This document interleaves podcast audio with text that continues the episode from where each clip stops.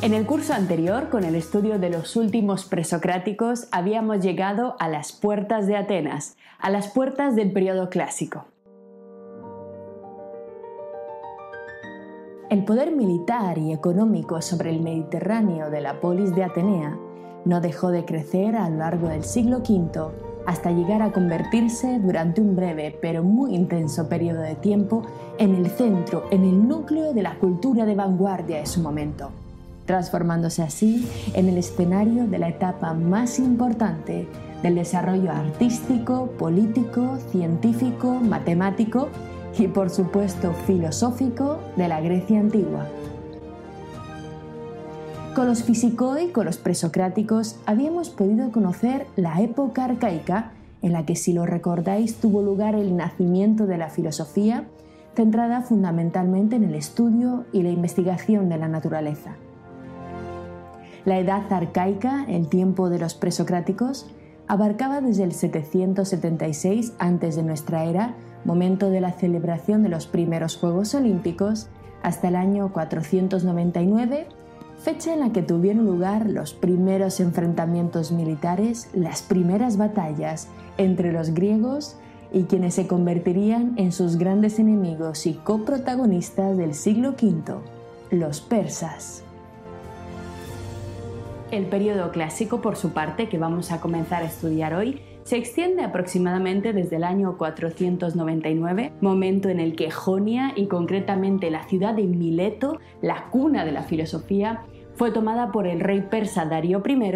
hasta el año 323, fecha de la muerte de Alejandro Magno, el macedonio, el griego que se vengaría acabando con los persas para siempre. Pero para poder llegar a buen puerto, aunque os pueda parecer completamente extraño y que no tiene absolutamente nada que ver con nuestro interés por la filosofía clásica, para poder comprender adecuadamente la Atenas de los sofistas, de Sócrates, de Platón y Aristóteles, debemos desviar nuestra mirada hacia otro lugar.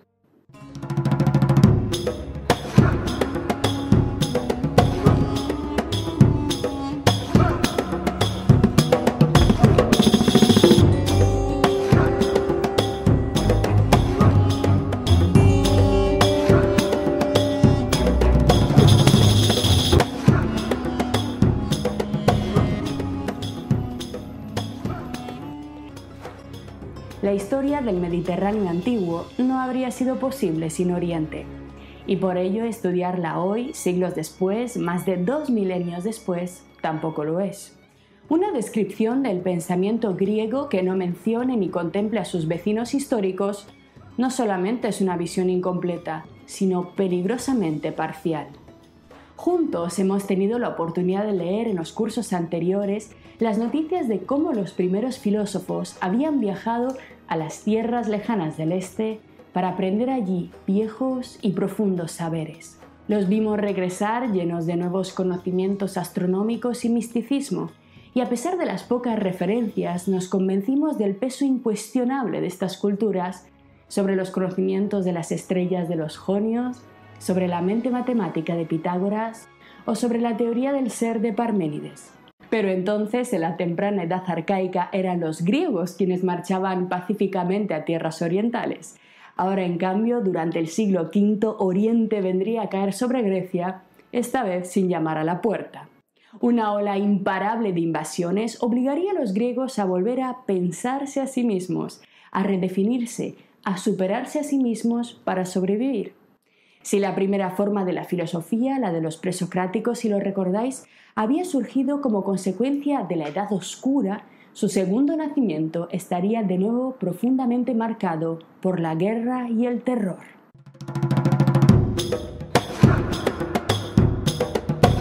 Las guerras contra los persas, la contienda bélica por tierra y mar entre las pequeñas polis independientes de los griegos, muchas veces, como bien sabéis, enfrentadas entre sí, contra un descomunal enemigo cohesionado bajo la forma de un imperio, marcó el inicio del periodo clásico. Y como todos bien sabéis, el nombre que recibió este conjunto de batallas es el de las guerras médicas. Sin embargo, esta denominación nos lleva ya a un primer error, a una primera confusión que suele estar relacionada con los persas, por el cual solemos pensar que medo y persa vendrían a ser sinónimos, es decir, que medo y persa significarían lo mismo, de tal forma que las guerras médicas vendrían a significar las guerras contra los persas, pero esto no es cierto. Esta confusión, bastante común, no os preocupéis, y en general nuestras ideas algo borrosas sobre la civilización persa, no sabemos exactamente si son babilónicos, árabes o qué diablos eran los persas exactamente, ni cómo distinguirlos de los demás. Esta confusión, como os digo, este desconocimiento tiene varias razones.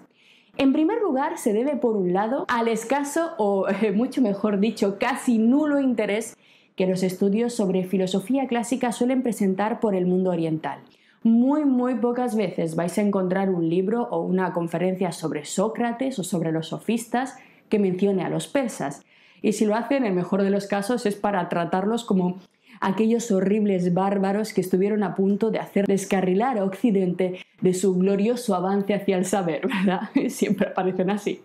Todos habéis oído alguna vez estos tópicos que dicen que si no llega a ser por los valientes espartanos de las Termópilas o los atenienses de Salamina, Occidente habría caído presa de los detestables, inferiores e inmorales esclavistas orientales, como si los griegos no fueran también esclavistas. Bueno,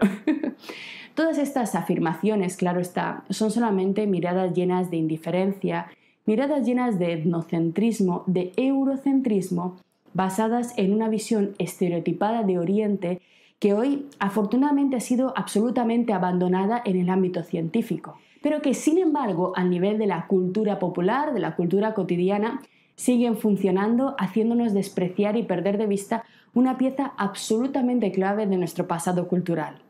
Menospreciar, rechazar o tratar como una infección peligrosa el papel de Oriente en el desarrollo del pensamiento occidental es sencillamente inventarse una historia de buenos y malos, de mundos separados, de mundos incomunicados que jamás existió en la antigüedad. El Mediterráneo fue un crisol de relaciones, a veces pacíficas, a veces no tanto, que sin embargo funcionaron como piezas de un inmenso mosaico en el que no es posible hablar de líneas rectas. El mestizaje es la esencia misma de Occidente. Pero si bien el etnocentrismo, el eurocentrismo es una de las razones incuestionables por las cuales todavía hoy en día se tiende a ignorar el influjo de los Aqueménidas sobre el pensamiento griego y sobre todo sobre la filosofía griega, también es cierto que hay una segunda razón, una segunda causa que provoca nuestra ignorancia, y es que atentos, el propio conocimiento académico, el propio conocimiento científico sobre los pueblos iranios que dominaron Oriente en torno a principios del siglo V es en sí mismo muy muy escaso. Los persas, a pesar de su enorme relevancia histórica que iremos estudiando a lo largo de estas clases, se nos escapan entre los dedos y de algún modo pasan desapercibidos en la historia del Mediterráneo antiguo. Por tanto, démosles una oportunidad, veamos a qué se debe este fenómeno, qué sabemos sobre los persas y por qué fueron tan importantes para la formación de la filosofía griega clásica.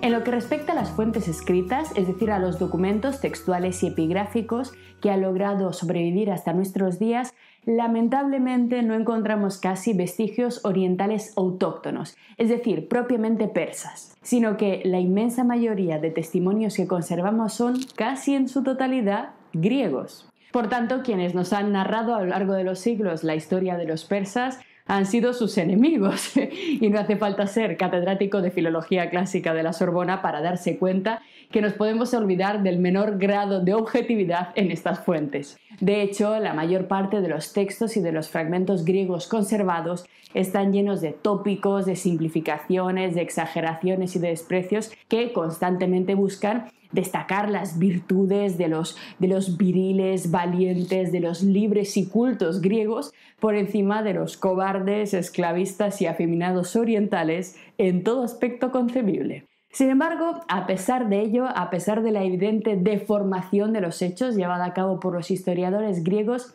esto es todo lo que tenemos, esto es prácticamente todo lo que tenemos acerca de los persas de la antigüedad y al menos para nuestro consuelo, entre la leyenda, la difamación y la exageración, los expertos consideran que hay al menos una base suficiente de verdad en estos testimonios, en estos textos, que los hace dignos de consideración, así que os invito a que les echemos un ojo un poco más de cerca y veamos cómo vieron los griegos el mundo persa. La fuente griega principal para el conocimiento académico actual sobre el mundo aqueménida, sobre el mundo de los persas, y repito, para el conocimiento académico actual, lo vais a ver citado en todos los artículos científicos, en todos los libros, es Heródoto, el gran historiador y geógrafo, considerado padre de la historiografía occidental, nacido en la polis de Alicarnaso en torno al año 484 a.C. de nuestra era. Heródoto es extremadamente importante en nuestra historia en busca de la filosofía clásica porque fue el autor de una de las obras más relevantes de todo el periodo clásico, una obra tremendamente innovadora para su tiempo, titulada sencillamente Las historias. En este tratado, en este libro, Heródoto se propuso nada más y nada menos que describir las formas de espiritualidad, la religión, las costumbres, la historia, la organización judicial, las leyes y la geografía habitada por todos los pueblos del mundo antiguo conocidos en ese momento por los griegos. Y esto, os aseguro, fue algo realmente único y literalmente jamás visto hasta ese momento. Todo lo que los griegos habían escrito hasta entonces en el ámbito de la historia, la historia que todavía no había nacido, que se estaba haciendo, todo lo que habían escrito hasta ese momento eran relatos sobre los griegos, generalmente relatos de dos tipos. Por un lado, historias que hablaban de la genealogía, de la familia, de las raíces de los héroes famosos de cada ciudad, y por el otro lado, historias que hablaban de los acontecimientos relacionados con la fundación de polis de ciudades importantes, por supuesto, polis griegas, siempre griegas, absolutamente nada como esta curiosa mirada de Heródoto sobre los pueblos que rodeaban el mundo griego. Nada como este esfuerzo por describir las vidas de los otros. Aires nuevos estaban llegando sin duda a la Nueva Grecia.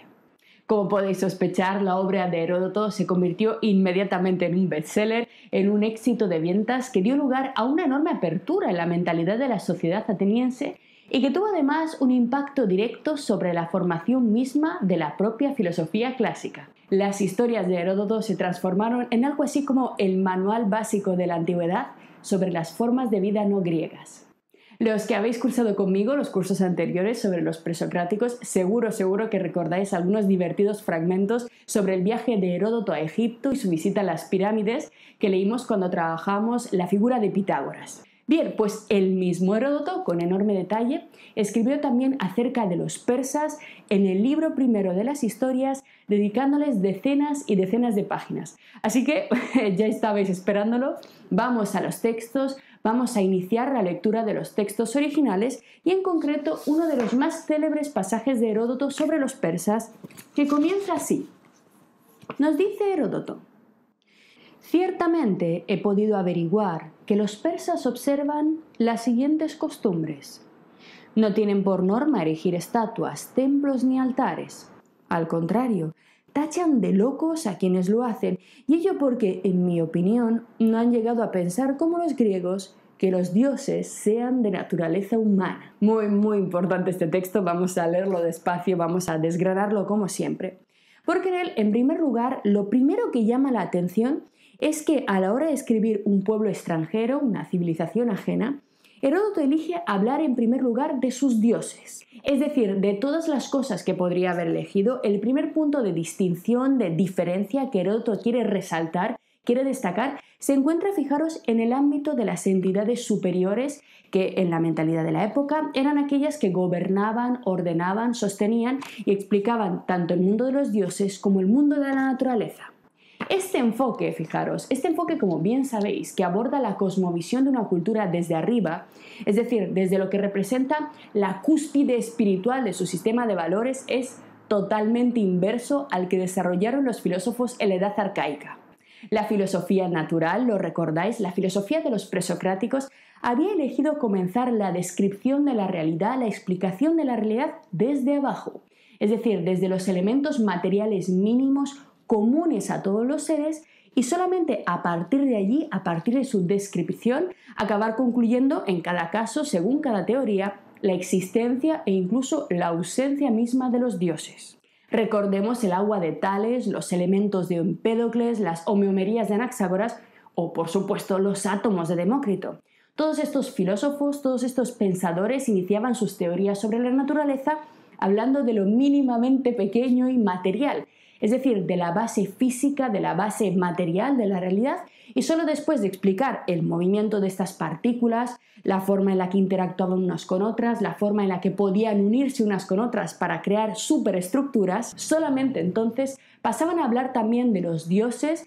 que en la mayoría de los casos, como recordáis, estaban hechos de los mismos elementos que todo lo demás. Los dioses del Olimpo estaban hechos de lo mismo que de lo que está hecho un árbol, una piedra o una cabra. Recordemos, por tanto, que en esto consistía precisamente la importantísima ruptura presocrática de la vieja jerarquía ontológica que dividía la realidad en dos lugares, en dos trozos, entre el mundo de los dioses y el mundo de la naturaleza. Para la física, la homogeneización de la realidad que llevaron a cabo los presocráticos, una homogeneización bajo las mismas leyes y con los mismos sustratos, fue un paso absolutamente capital y gigantesco.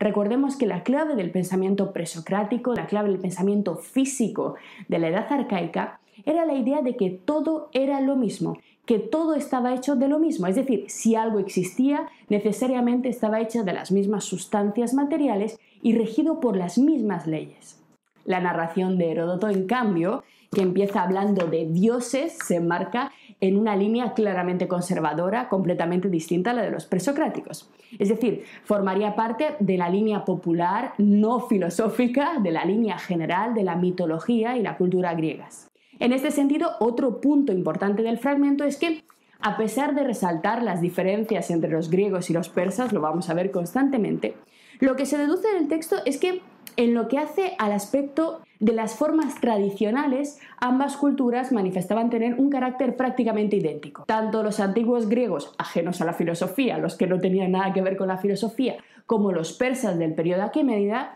tanto a unos como a otros les gustaba, se sentían cómodos definiendo su identidad comenzando por los dioses. Sin embargo, el parecido entre persas y griegos termina aquí, ambos se parecen en esto, porque si bien ambos pueblos creían en la existencia de entidades superiores en su versión tradicional, los dioses de cada uno de ellos no solo no tenían absolutamente nada en común, sino que la existencia de unos descartaba automática e inevitablemente la de los otros. Es decir, los relatos mitológicos de los persas eran totalmente incompatibles con los relatos mitológicos de los griegos y a su vez con los relatos de los egipcios, de los tracios, de los lidios, de los indios y de cualquier otro pueblo de la zona. Con sus historias, por tanto, Heródoto hizo algo importantísimo. Empezó a poner estas extrañas incoherencias sobre la mesa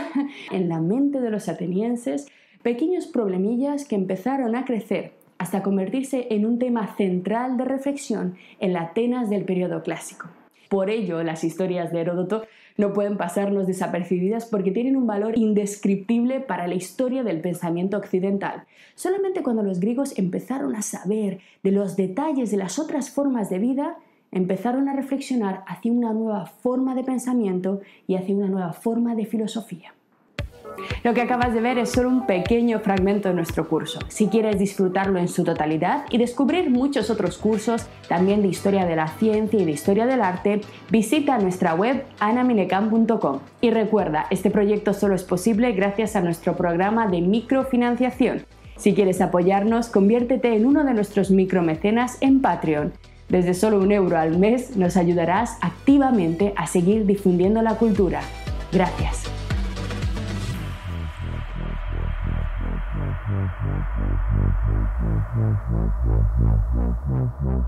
Oh, my God.